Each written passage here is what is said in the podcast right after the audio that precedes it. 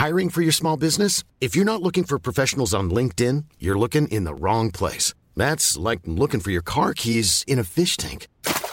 LinkedIn helps you hire professionals you can't find anywhere else, even those who aren't actively searching for a new job but might be open to the perfect role. In a given month, over 70% of LinkedIn users don't even visit other leading job sites. So start looking in the right place. With LinkedIn, you can hire professionals like a professional. Post your free job on linkedin.com slash people today. Así como suena, presenta La Chora Interminable. No, cuando está bien calibrada el sonido, es, es una delicia oírse. Oír tu propia voz. Oír cómo...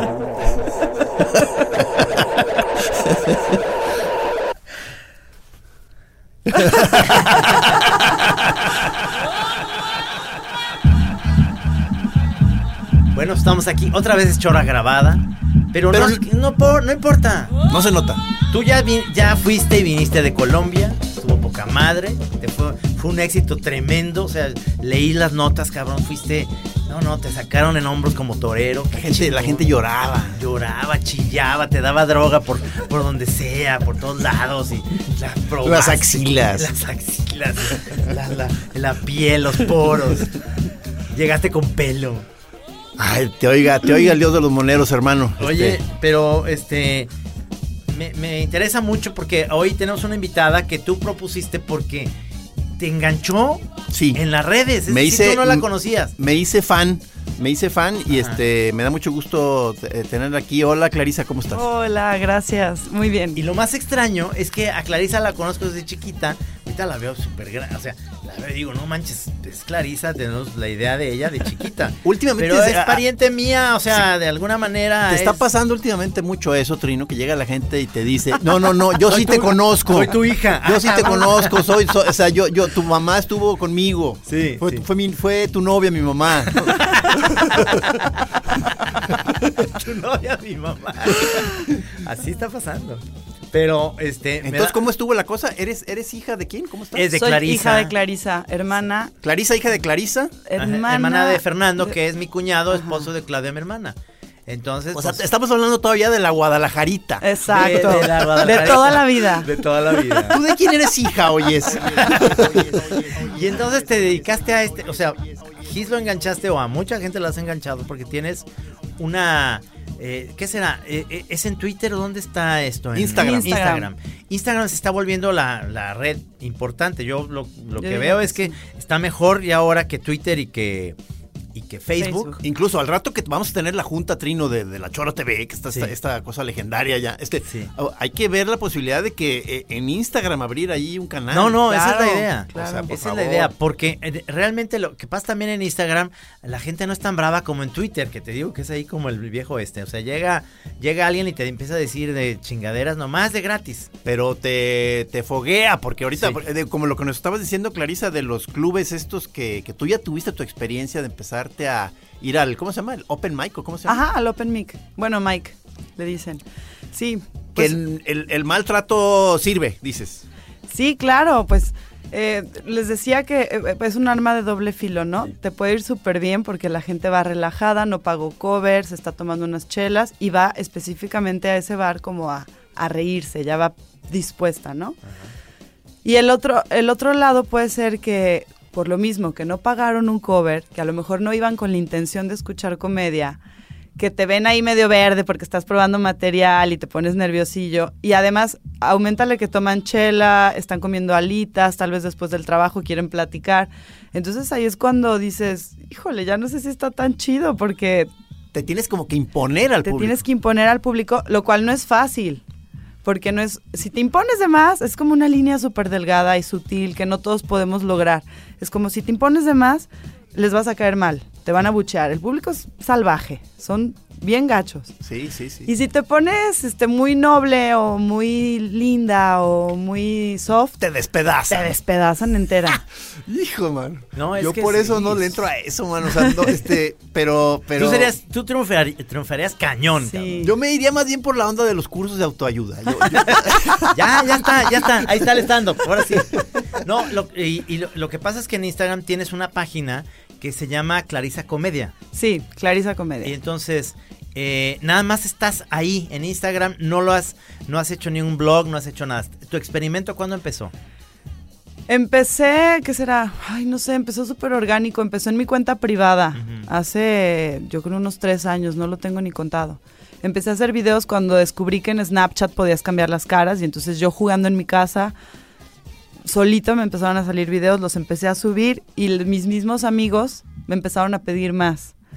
Y me gustó. ¿Qué estudiaste? Comunicación. En el ITES. En el ITESO. ¿Eres de la generación, saliste ya? Salí en el 2009 o 2009. 2008, si no me... No, en una de esas hasta le diste clase, Trino. No, no, no, ah, no, no, no, no, bueno. No, porque yo di clases en el instituto, pero no, eh, eh, ella es muy, muy joven, ¿no? ¿Te acuerdas una vez que presentaste un libro de los viajes de Julio Verne? Sí. Que fueron varios moneros al ITESO Ajá. y a mí me contrataron para ir a toda disfrazada. había- no sé si De te botarga. acuerdas. Pues no de botarga, No, no pero botarga. yo creo que parecía botarga. No, sí me acuerdo, sí me acuerdo. puse un sombrero así de leopardo y Sí, sí. eh, mi maestro de radio fue el que me contrató. Me dijo, vente, necesito a alguien que le guste la payasada. Y ahí estuve moviéndome entre ustedes. Pero entonces ya estabas tú en el, eh, digamos, ya en la carrera, ya sabías tú que te gustaba de alguna manera la comedia. No sabía de la comedia. Decías actriz, ¿verdad? Ajá, quería ser actriz, lo tenía como muy claro. Después me casé, bueno, me, me enamoré a la mitad de la carrera, nos queríamos casar antes de terminar la carrera y todo muy pasional. Todo iba muy bien, pero me enamoré. Sí, y la neta sí, los Es la planes tuvieron que vida. cambiar. O sea, como que no tenía nada seguro en la actuación, siempre me daba miedo eso. Sabía que me tenía que ir al DF, que a lo mejor iba a estar muriendo de hambre durante años, en lo que encontraba una buena oportunidad, bla, bla. Total, decidí casarme y cerré como el capítulo de la actuación porque en Guadalajara no había como mucha, pues, promesa, se podrá decir. No había como algo que me llamara mucho la atención. Y aquí hice cortos y cosas así, me harté. Ajá. Y entonces, o sea, te, te- te entraste en tu vida, digamos, matrimonial, entonces fue como una especie de retiro. de retiro, hasta duelo, hasta me... Hasta duelo. Sí, sí, sí, me, me dio hasta Un una sueño, depre. un sueño truncado. Claro, y, y así me la creí mucho tiempo, ¿no? Trunqué yo sola mis sueños, ahora soy una mientras me caso, la típica que estudió comunicación y solo se casó, y así me tiraba latigazos todo el tiempo, Pero ¿no? fíjate, lo bueno es que haberte metido en una vida, digamos, de ama de casa, por así Sí, sí, decir, sí. pues fue como para estar cocinando, o sea, este, Claro. en tu interior, mucha frustración. Y literal cocinando. no, no, sí, claro, totalmente siento que fue algo que tenía que vivir, porque yo no sabía ni que existía la comedia como tal. Yo, yo, yo tenía una percepción de la comedia como algo muy tonto. ¿no? Como estos programitas tontos de, no sé, la carabina de Ambrosio, no. Bueno, tiene cosas buenas. No, los, ¿cómo se llaman los? Ay, tipo Polo Polo. Sí, sí, toda esta onda de- El la- que le hace las caras es este Jo- Jorge Fa- Falcón. Ajá, José Sí, Jorge bueno, Falcón. porque incluso ahorita tiene programa aquí a las eh, tres. eh, Ah, porque no. Ay, Dios. No, no. di- dices que te, te- está haciendo este costumbre de estar ventaneando gente que luego dices, Híjole. oh, no, y me va a No, oír no, tal que estoy hablando pestes. Espero que de Jojo Jorge nunca Es que, necesite nada. Fíjate, es muy chistoso porque estás, estás hablando de, de dos tipos de comedia y me acuerdo que ahora que fui a, a Querétaro, bueno, el, eh, en este año, pero al principios, a, a- debutó el Wiri Wiri como estando pero Ay, por primera vez. Entonces nos platicaban los, los chavos del stand-up, pues, estaban ahí Mao Nieto, este, eh, Sofía Niño, Niño de Rivera, varios de los estandoperos, Ujú. el mismo Chumel estaba ahí, y decían, es que vino un comediante del estilo de, de la escuela de Polo Polo, que es contar chistes. ¿no? Chistes, literal. Entonces, ajá. él se quiso probar en el Open Mic, ¿no? En el Open Mic. Entonces, él es el imitador del Piojo Herrera, es igualito al Piojo Herrera. Ah. Entonces, llegó y empezó a contar chistes, todos lo bajaron, le dijeron, no, maestro, pues no, o sea, todo el mundo, "Buh", no, pues, ¿qué es eso? Dice, "Ah, no, pues, ¿qué es esto? El stand-up es la comedia a partir de tu experiencia. Tú lo dices, tú... Ah, no, ya, mañana vengo, o sea, lo voy a, lo voy a Ah, practicar y sacó, mañana... la, sacó la casta. Se fue a estudiar el rollo Órale, y regresó al otro día y entonces dice, Wow. cuenta, se paró, entonces dijo, pues ahí tienen que iba yo, ¿no? En la calle y veo dos jotitos. Y entonces, Solo le agregó el yo. sí, o sea, y yo vi que le dijo un jotito al otro, oye, o sea, estaba contando el chiste, pero dice que él lo estaba viendo. O sea, no entendía el rollo de que la, la onda del stand-up es, hablas de ti Sí. y de lo que te pasa, de lo cotidiano y...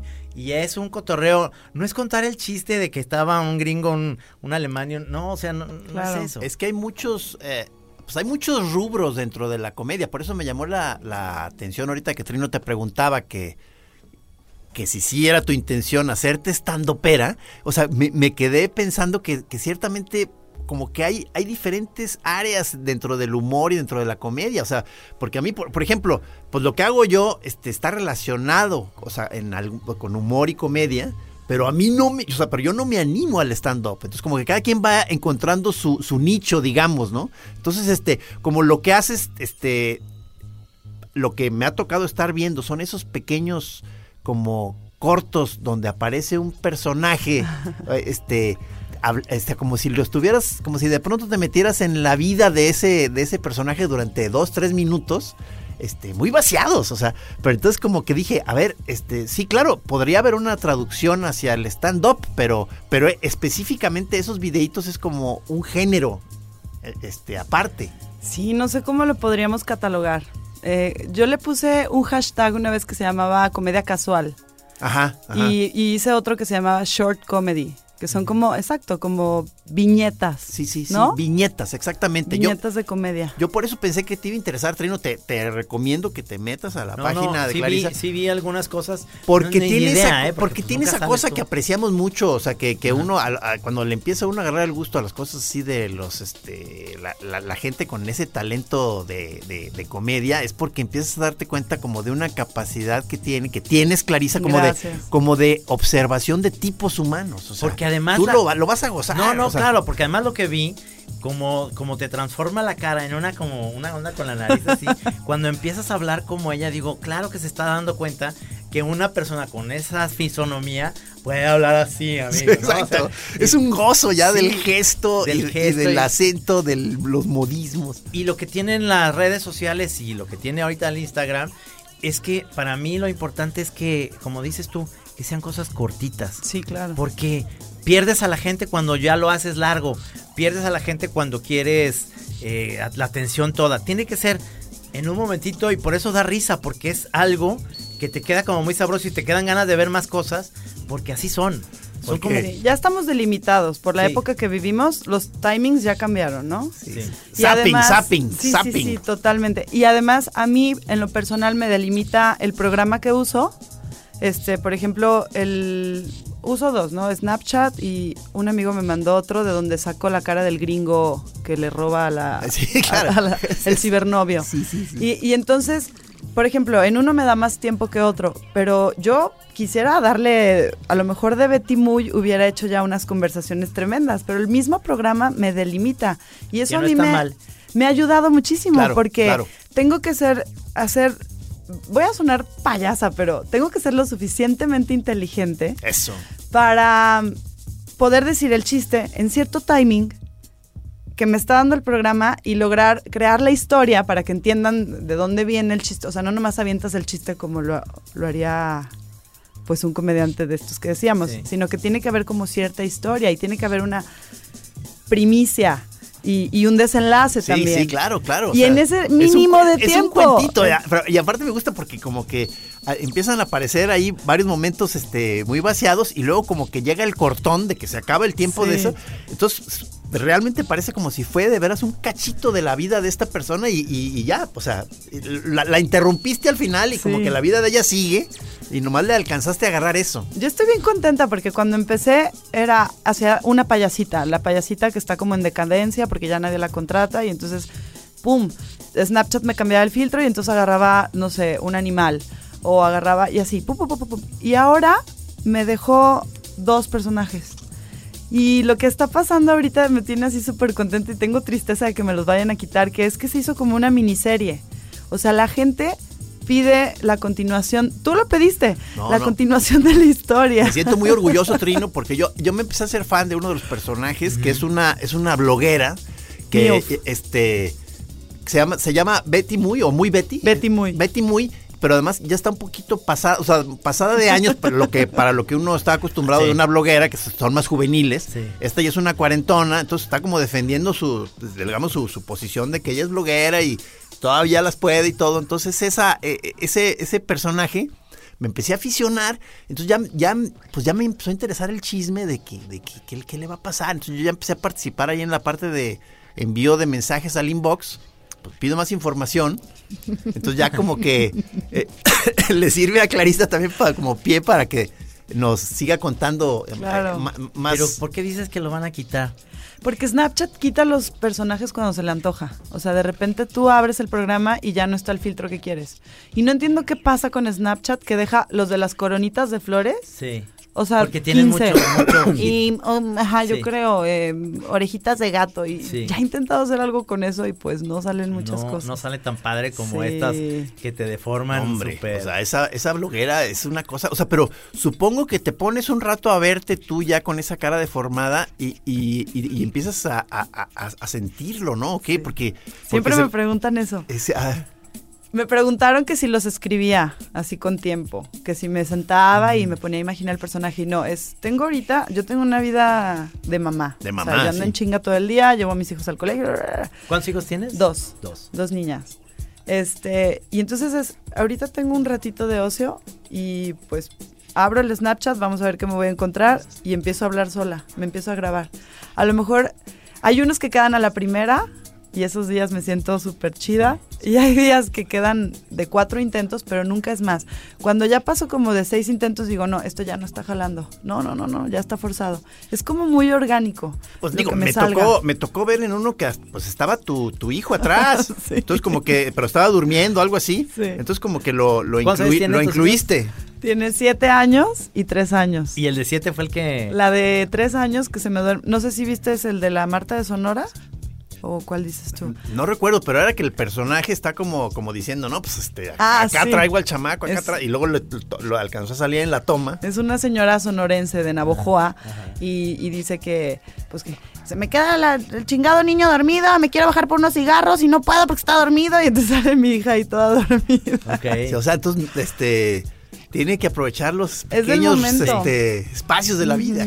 Sí, ahí, ahí yo creo que pasa un poquito con el Snapchat, con lo que pasa eh, de repente que veo a la gente que hace comedia disfrazada, por ejemplo, eh, nos pasaba a ti y a mí con, con Johnny Petardo, que es el Wiri Wiri, haciendo un personaje que es como un comediante chafa de, de, de aeropuerto, de- de- que cuenta chiste. Es un gran personaje. Es un gran personaje, pero si ya se pone el disfraz, que me imagino que es lo que pasa cuando te ves en el Snapchat la, la cara, estás disfrazada. Claro. Que es como una droga, o sea, una ya, o sea, droga. ya te ves en eso y ya como que hasta como cambia empiezas a todo hablar- tu sí, metabolismo. claro, Como empiezas a hablar y estás en personaje, así, así les dicen los actores, eh, era muy difícil comunicarnos.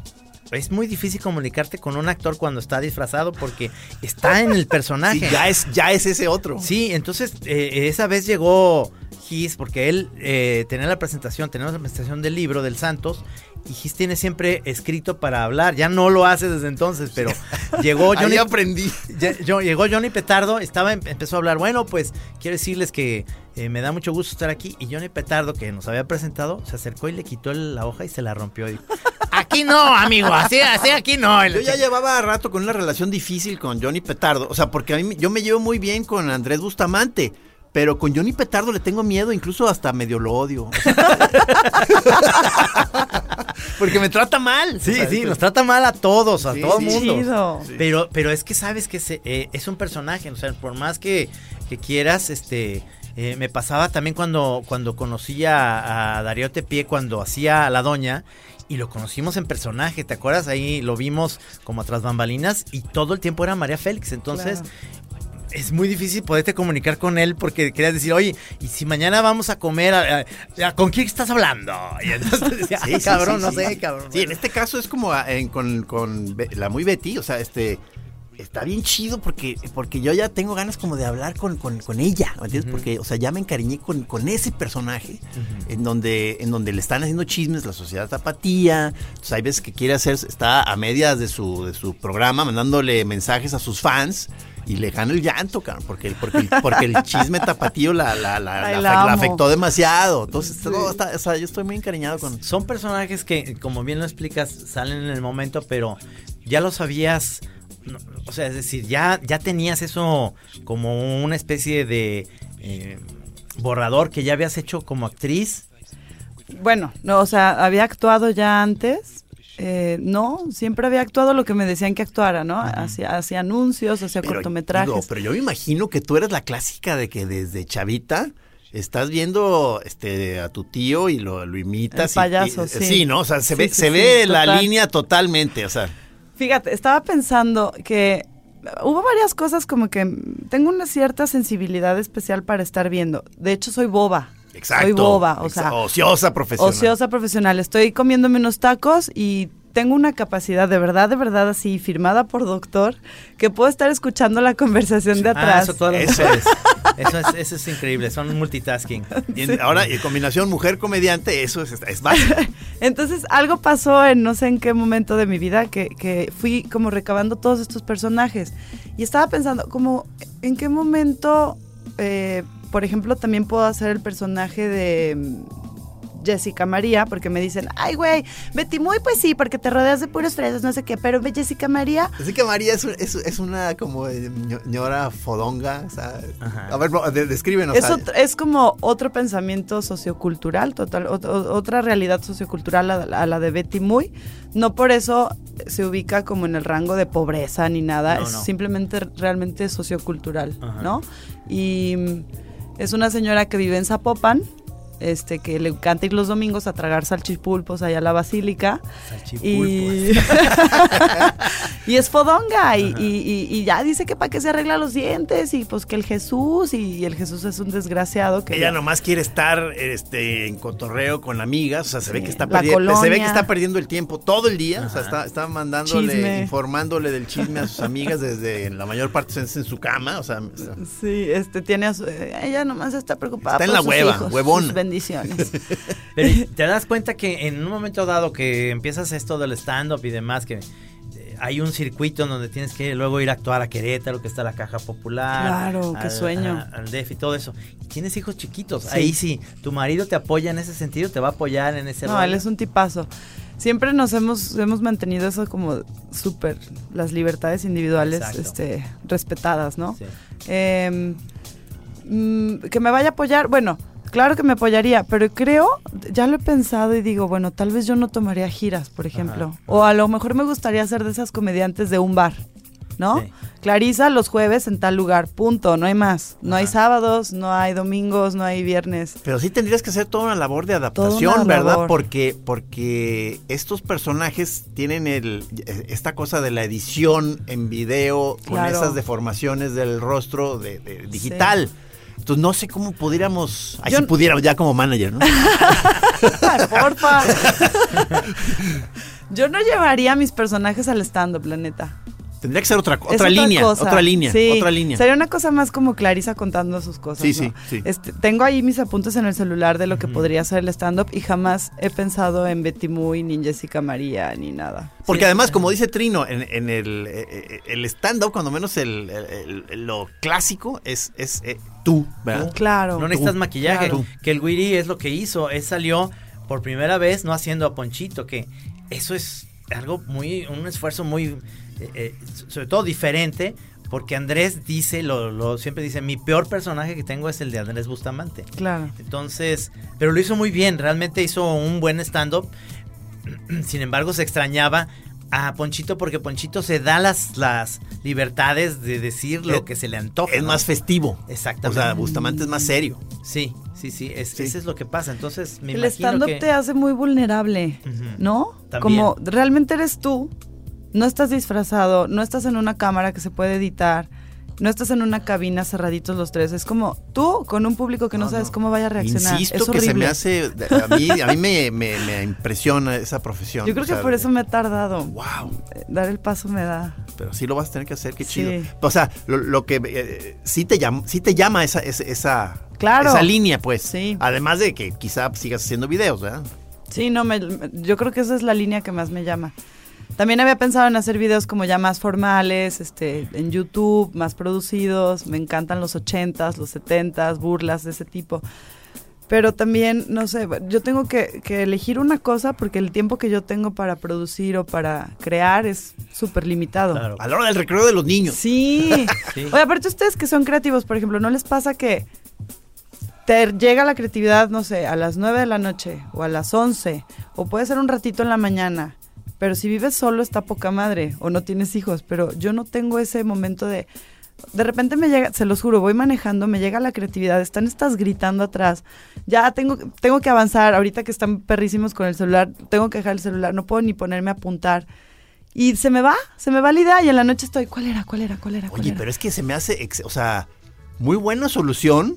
Eso de eh, en tu carro aprovechando el alto y sacar el teléfono y ahí armar tu video. O sea, es- eso se llama espíritu práctico, ¿no, Sí, Trino? claro, porque de, alguna, en los altos. Ahí es donde hago mi comedia. de alguna manera, de alguna manera tienes que tener, y ya lo hay con el iPhone, este, mm, yo lo que hago es, eh, si se me ocurre algo, y, y sí me pasa que, digo, ay, pongo ide- ideas sobre un ratero que Ah. llega y no sé, y ya con eso me doy cuenta de lo que estaba pensando, porque sí se me olvida. O sea, eh, llega un ratero y dice este tal cosa porque va a ser un influencer, ¿no? El que salió hoy eh, en el cartón, bueno, en la semana que grabamos esto. Entonces, Pedirle ayuda a Gis en esta idea que no eh, está funcionando. sí, la- la- el último cuadro, ¿qué hago, Gis? Pero es, eso es lo que uno tiene que hacer. De repente eh, lo hacía también en la noche porque muchas veces las ideas cuando las tienes en la cabeza y te vas a dormir con eso de que, ay, ¿cómo va a ser la del rey chiquito? ¿Cómo va a ser? Y entonces lo que hacía es que en la noche despertaba, decía, soñé esa- tal cosa de- y lo, lo oía en la mañana y era malísima. No Claro. digas. Malísima, Sí pasa. porque Pero de no- ahí salió tu filosofía que me encanta, que Sí. dices, hacer muchas ideas malas, no Sí. importa, apunta las ideas malas y luego y luego sale, ahí hay algo. ¿Cómo, cómo? A ver eso, ¿cómo Sí, las trabajas? Entonces, no, está- entonces ah, dices, está malísima, pero la vuelves a oír y oyes varias y las vas poniendo. Y luego a veces me voy de filo, como lo haces tú, en la- digamos, en la tira, pero tú lo haces en el video. Te vas con una idea y dices, me voy, me voy, me voy, y luego digo, no sé ni qué voy a acabar. Y, y lo guardo, o sea, lo guardas y lo dejas ahí en el escritorio. Y, y haces otra, y haces otra. Y entonces de repente pasan las semanas. Tienes la- bodegas de ideas malas. Sí, ahí tienes, las vuelves, las vuelves a agarrar y dices, ah, por aquí está la salida. De repente no era el momento para sacar eso. Es como curioso porque eh, desde hace tiempo yo un cartón que va a salir también eh, tenía muchas ganas de... Es, es una cosa de un sueño muy pacheco, que era eh, que alguien se enfermaba de que en su trabajo se le hacía lo monótono de las onomatopeyas que oía. Todo el día oía las mismas onomatopeyas. que es en el cartón? Que es el screech del carro, el blan blan de la pistola, el grito de la cajera, el squeak squeak squeak del el, el del tel- de cuando le dan el dinero y se oye ese sonido del Kiching, dinero. kiching. Kiching, ¿no? Entonces, no sabía cómo hacerlo. Hasta que luego viene otra idea como con una terapia y luego de repente dices, claro, la terapia va al, el, va al terapeuta y le dice al, al tal cosa. Como el cartón ya salió publicado, lo voy a decir. Entonces al final como el kiching es el, el leitmotiv de todo y ya estaba harto el, el- el ratero, de repente se oye el ring del, del Teléfono. no, no, del, Ah. del reloj del, del terapeuta y le dice, se acabó su tiempo, es hora de que me pague.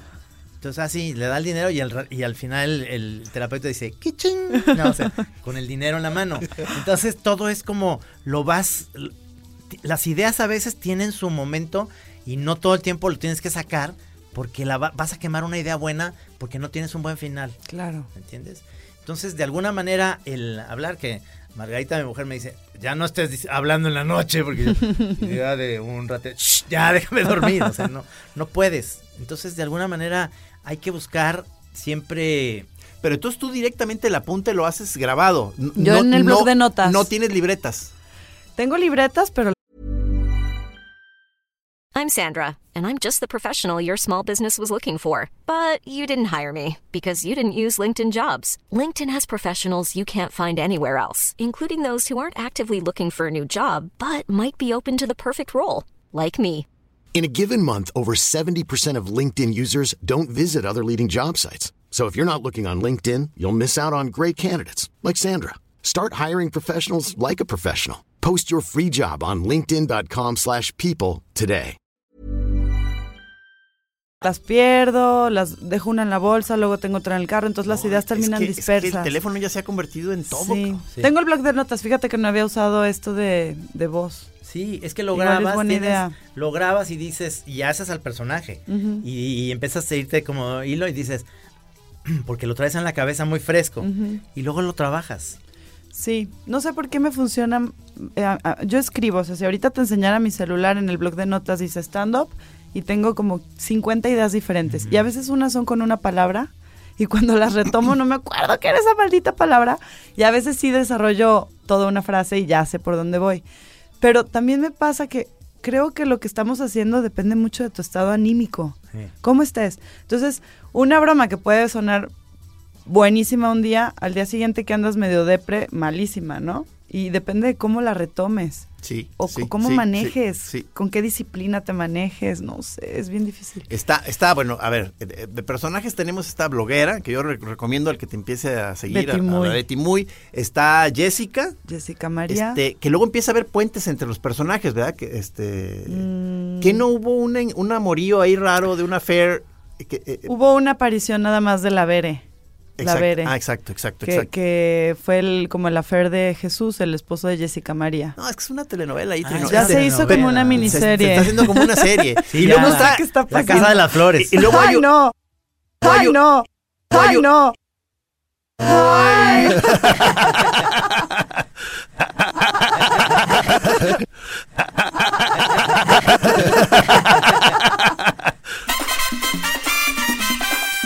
Y luego hay un señor, hay otro personaje de ella que es, que es un, un señor medio machín que todo el tiempo tiene como el nervio de que su hijo le va a salir gay. Entonces está como en comunicación y dándole como carrilla medio machorra. Ese, eh, está bueno ese. Ese se llama eh, don, don Gerardo Osuna Cabello. Ajá. Y es un señor muy macho y que jura que su hijo no es gay. Su hijo es súper gay desde hace años. y entonces él todo el tiempo se está autoconvenciendo de que no es y mandándole mensajes al hijo de, mensajes. Pero ¿por qué tú no eres puto, ah, hijo? O sea, no, no, por ningún motivo. ah". O sea, tendrás como unos, ¿qué serán? ¿Unos seis personajes de más o menos? ¿Cinco Bueno, o seis? Tengo muchísimos, pero, de- o sea, constantes. Los que van regresando. Ya con forma y, y a lo mejor varios videos con hashtag. Sí, yo creo que son unos cinco. Pero realmente el stand-up, yo me imagino que las ideas que van versando sobre es sobre tu vida, ser mamá, el que quiere ser comedia, el que pasa en el coche, de alguna manera es eso, ¿no? De lo que te pasa cotidianamente Sí, totalmente. a ti. Sí. La cosa es que a mí, Es sí me, muy gust- a mí sí personal. me gustaría este, que se lograra colar esta cosa este, en el stand-up, porque el stand-up también es meterte en personajes. O sea, el, el- el- el- el comediante va metiendo voces, ¿no? Yo creo que y eso hay sí. varias que, que, que- que según yo estaría que ni mandado a hacer, que se fueran colando. Hay unas... Sí, depende mucho también de, de que, o- del tiempo que lleve y la seguridad que vaya teniendo en el Sí. escenario, ¿no? Tengo que empezar con lo mío, de lo que estoy segura que puedo hablar, por ejemplo, las mamás del kinder, los pinches chats estos, todo- todas esas cosas que ahorita yo traigo en la cabeza. Y luego a lo mejor teniendo un poco más de seguridad en el escenario y dominio ya de mi rutina y teniendo al público en mis manos, Ya que, le ten- meto. ya que lo tengas comiendo de tu mano. Ojalá. Sí, que eso, que eso es lo que deseamos todos los comediantes, tener así al público. Ay, digo. sí. De alguna manera en el, en el jam de maneros que hacemos no, no es un stand-up, pero, pero tiene como partes en las cuales estamos hablando también de las cosas personales y intercalamos muchas cosas con el público en el momento y hacemos la Sí, eh, el, el cartón y todo porque está proyectado Ay, en base a eso. Entonces, Sí, de alguna sí manera está, sí está relacionado con el stand-up, ¿verdad? Sí te das Pero cuenta. me niego a decirle stand-up porque No. me aterrorizaría. No, claro. No, porque además, eh, también eso es muy claro. Ha habido lugares que el público está súper receptivo y hemos estado felices, ¿no? En un, en un lugar en el DF, este, cerrado, poca madre, todo lleno.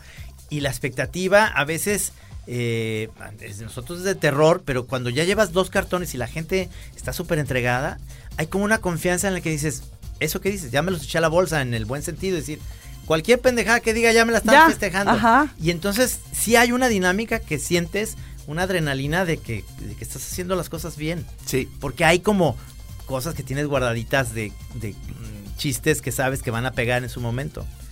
Y este... En las reuniones tú eres la que de pronto sí te paras a contar chistes. Totalmente. Tienes la No facha. cuento chistes, pero sí historias. historias, Exacto, tú- a- total. anécdotas, ¿no? Total.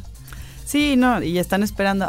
Clarisa, cuéntale los de lo que le contaste desde que y ya estoy yo de payaso feliz. ¡Oh, atención! Me- desde chiquita era el problema, así de que foto y yo era la primera. Y en, en la carrera le estaba contando a Gis que edición, fotografía, comunicación institucional, no aprendí ni madres. O sea, era, necesitamos a alguien que se ponga en la cámara. ¡Yo! Sí, claro, claro. claro, claro. Yo quería. La estandopera del salón. Sí. Y me pasó algo también, por ejemplo, lo que te decía de Jessica María, ¿por qué la puedo? Me, en- yo fui en el Veracruz toda mi vida, en un colegio de monjas, puras mujeres, entonces ahí tengo como todo un bagaje cultural riquísimo, ¿no? Mucho personaje para agarrar ahí. Riquísimo. Y después me corrieron. Entonces me tuve que ir a, a un colegio en la prepa, ¿Pero por qué te corrieron? pues por desmadros. Por desmadroso. Sí.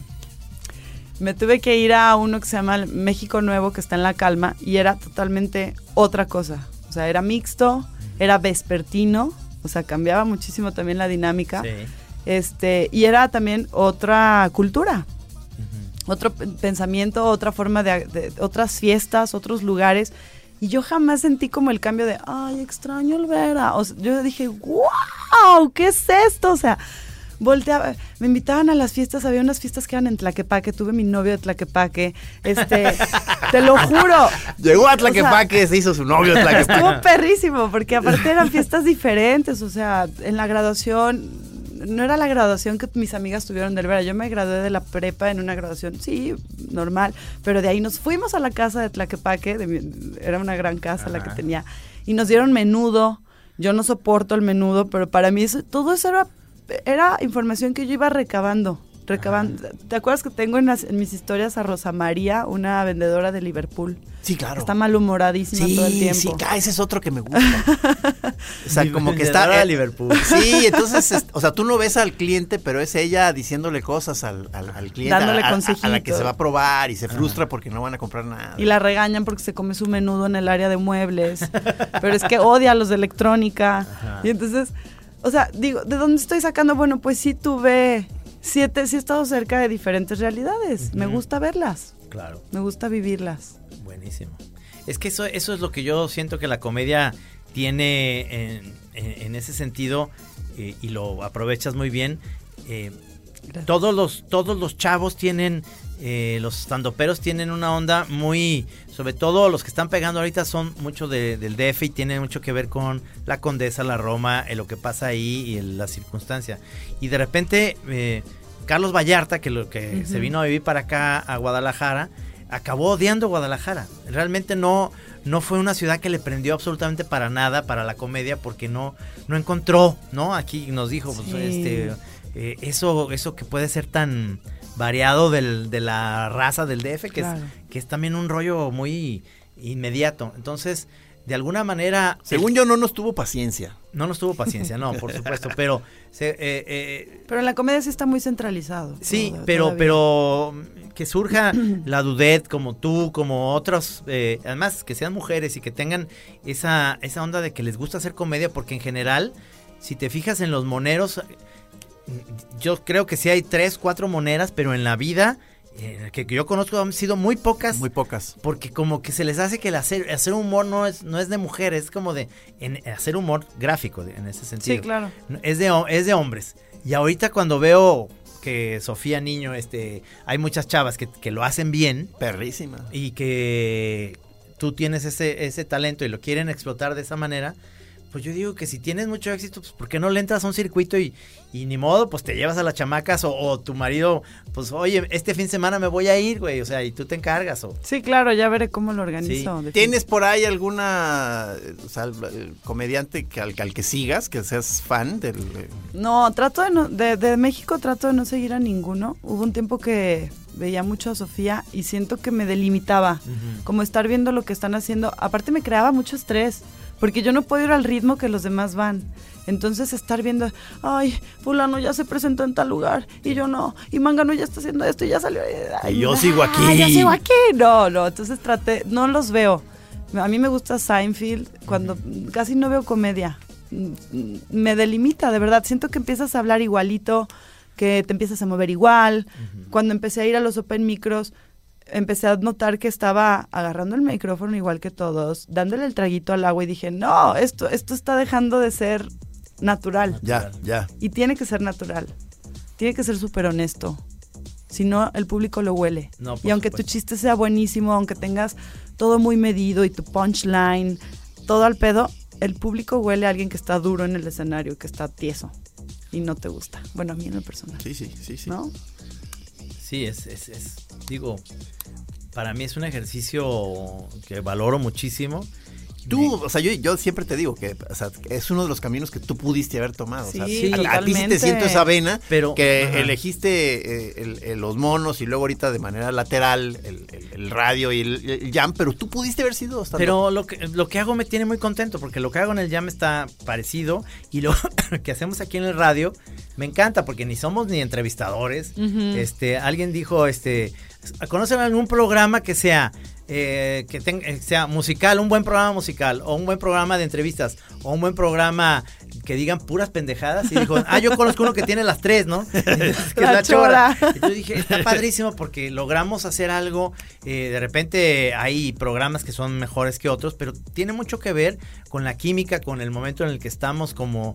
como- yo me acuerdo un, un programa, el peor que hemos hecho, lo hicimos en, la- una cabina en Reforma, en, la- en el periódico Reforma, que íbamos con gripa cuando estuvimos Sí, en lo de... Y nos dolía la rodilla. Y nos- era, yo creo que es el peor programa que hemos hecho en la vida. O sea, no traíamos el humor de tener ganas de hacer absolutamente nada. Estábamos así como eh, mal, mal físicamente porque llevamos un mes, bueno, en ese momento llevamos 22 días haciendo todos los días este partidos de fútbol.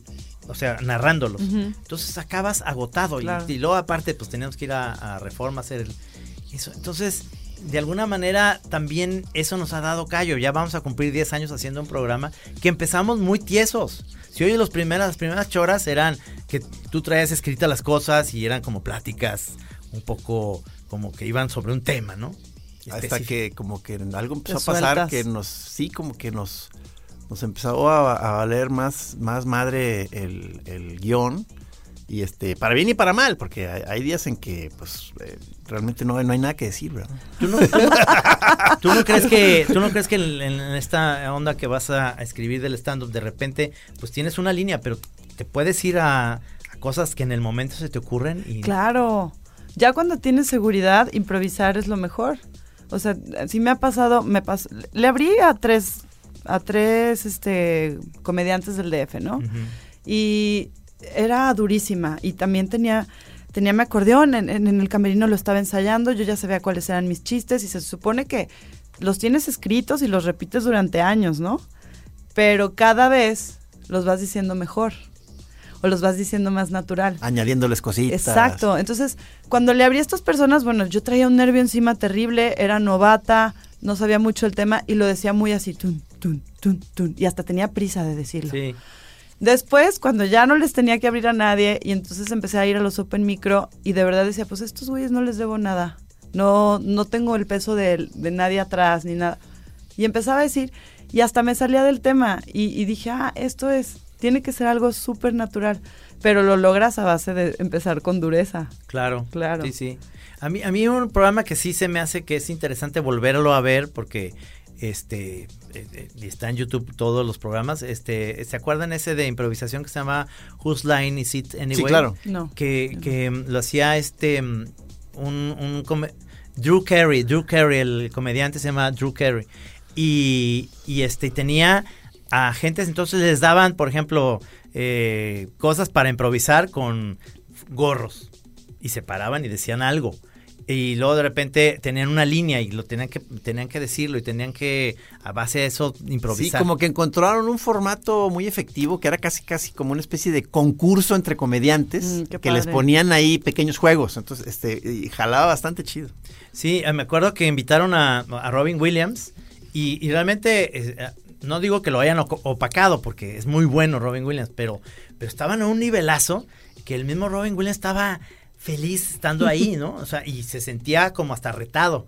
Y hay un momento en que, le- que la, línea que le dicen a, Robin Williams es este, eh, ¿qué haces en este programa? Y entonces él se para y dice, este, yo tengo una carrera tengo todo, ¿por qué estoy aquí, cabrón? O sea, ¿Qué estoy haciendo aquí? Sí, o sea, me estoy sobajando con estos pendejos y me están poniendo una putiza, ¿no? O sea, Claro. Bueno, este, a, a nosotros nos hemos, ¿te acuerdas que a- es justo el conflicto que salió nuevamente a partir de esta entrevista contigo?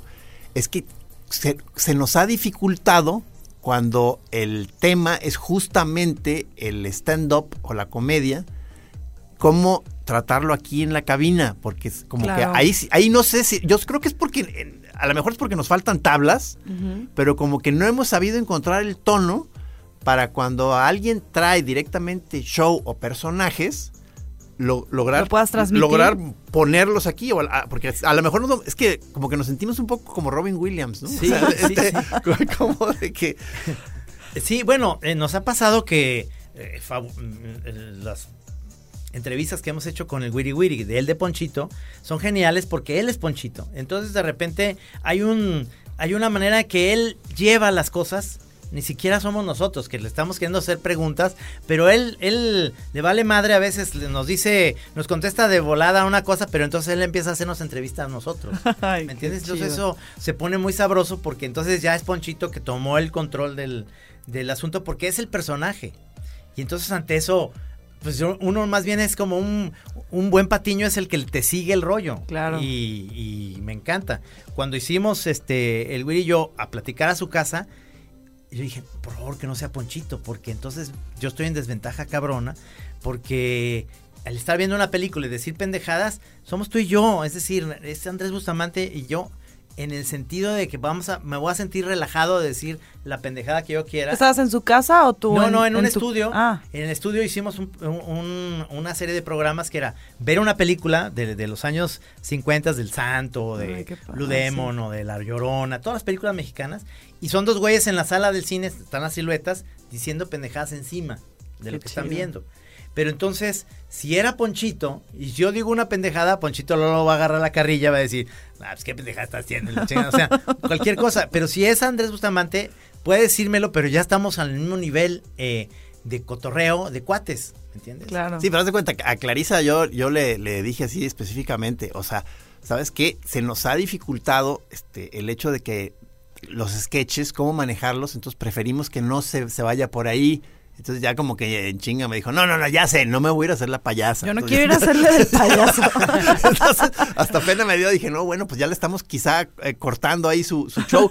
Pero, pero fíjate que yo siento que es el tipo de cosa que se va a poder dar más fácilmente ya cuando la chora te bese a una realidad.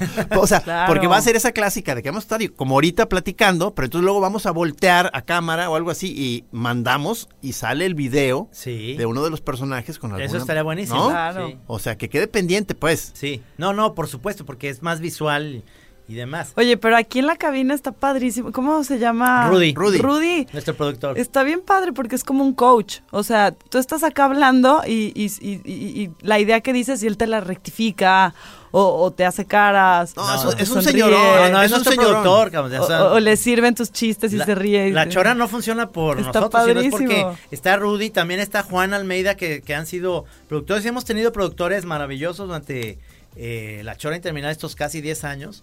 Que eso es lo que te digo, el apoyo neces- necesario en el momento necesario es, es importante. Nosotros hacíamos, estoy hablando de Luis Saviaga y, y Octavio Limón, eh, un programa que se llama La Pitaya Yeye, que sí hacíamos personajes y hacíamos voces y a la gente le gustaba que de repente eh, me- todavía me dicen, háblame como el tío Guayabito. Y, y sí, y sí lo haces, ¿verdad? Pues este lo hago si me lo piden, ¿no? sí, sí, Y señor. Pero ya se me olvidó hasta el, tono, El tengo que volverlo a Tienes oír. que volver a entrar en el personaje. eh, pero era hacer todo el tiempo el per- personajes. Hacía un niño, hacía al tío Guayabito y hacía eh, cuando hacía la, también el, el festín de los marranos a una chava que planchaba. Este, Julio ahora hacía una plan- que planchaba y su mejor amiga, que era yo, este, eh, hablábamos como mujeres. Wow. Y entonces una vez en, la invitamos, digamos, a, a la Lisha se llamaba, y él, él imitaba a una chava de Sonora. Entonces la invitamos a la cabina y Julio era parado, este, hablando como la Licha y nosotros diciendo, ay, pero Licha, a ver, acércate más acá. Y como que queremos como cachondearla. Hubo el corte de- de- del programa y, y Julio Aro se, se indigna y dice, a ver, cabrones, respeten a la Licha, cabrón. No se la quieran fajar aquí. Entonces yo volteé y le dije, espérate, güey, pero ¿qué te pasa?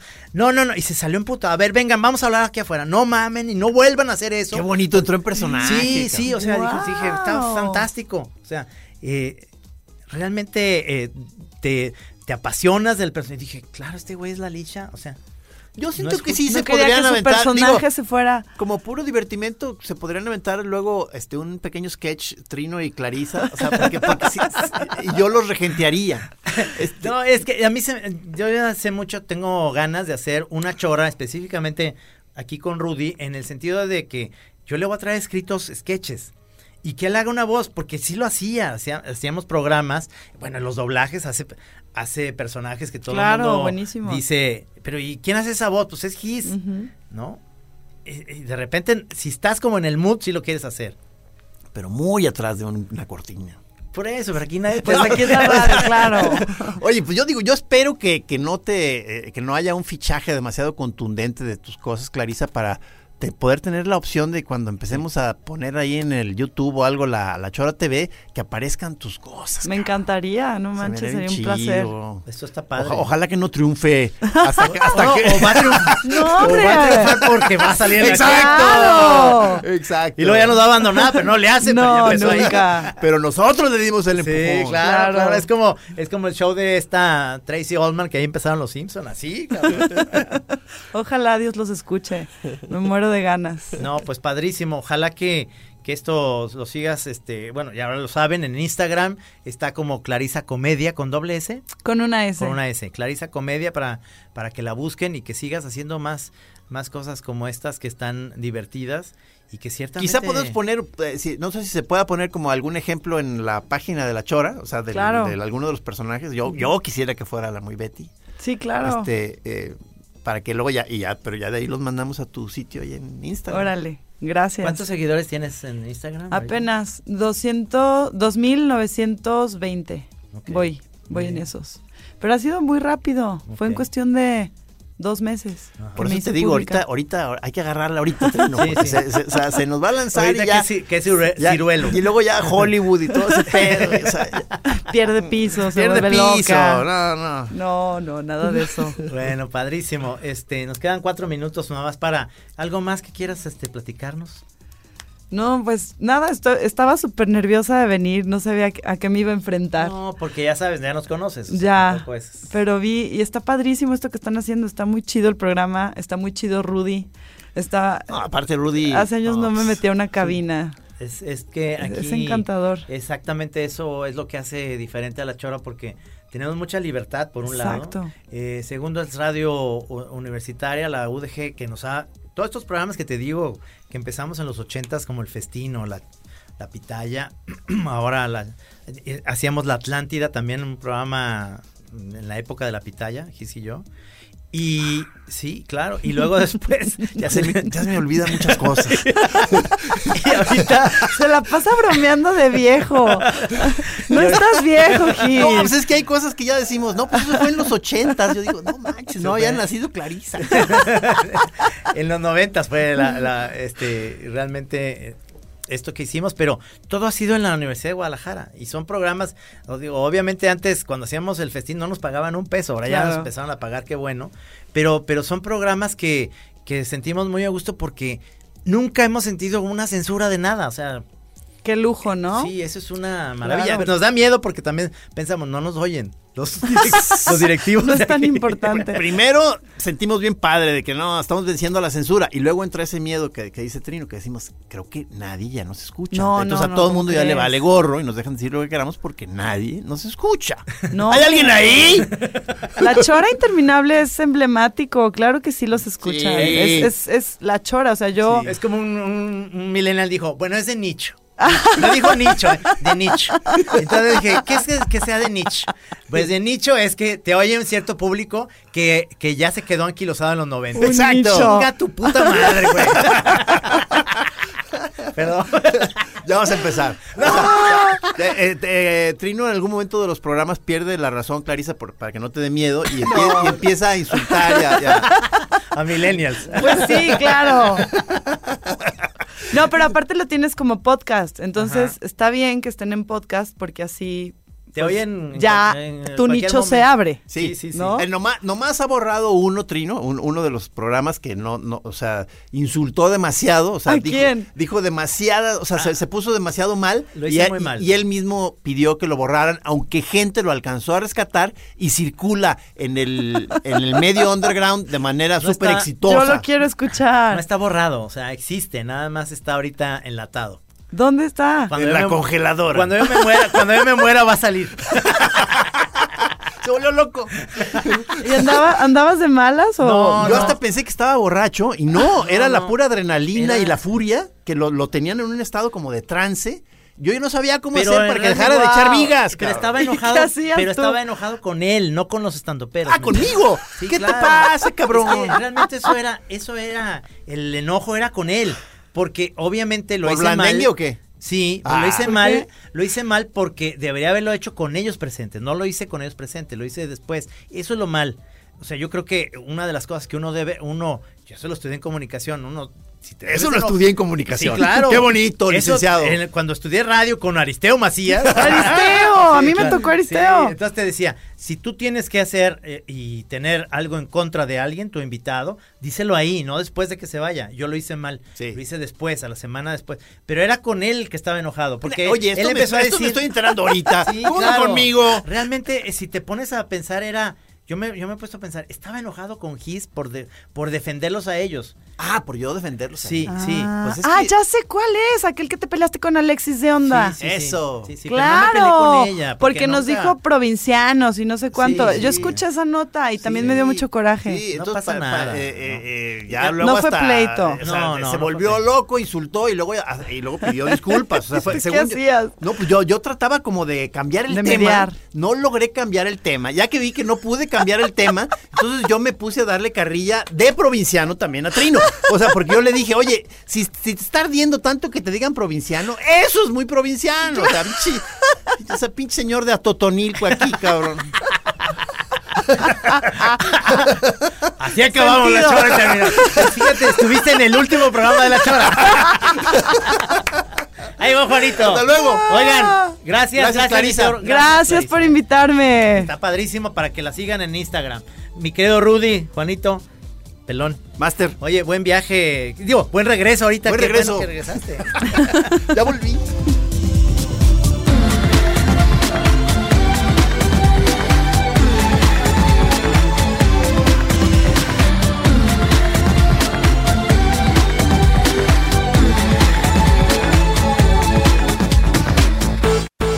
No, cuando está bien calibrado el sonido, es una delicia oír. Oír tu propia voz. Oír cómo.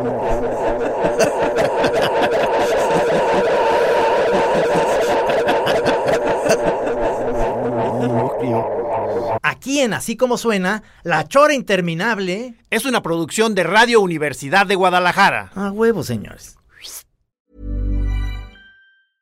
Even when we're on a budget, we still deserve nice things. Quince is a place to scoop up stunning high-end goods for 50 to 80% less than similar brands. They have buttery soft cashmere sweaters starting at $50, luxurious Italian leather bags, and so much more. Plus, Quince only works with factories that use safe, ethical, and responsible manufacturing. Get the high-end goods you'll love without the high price tag with Quince. Go to quince.com slash style for free shipping and 365-day returns.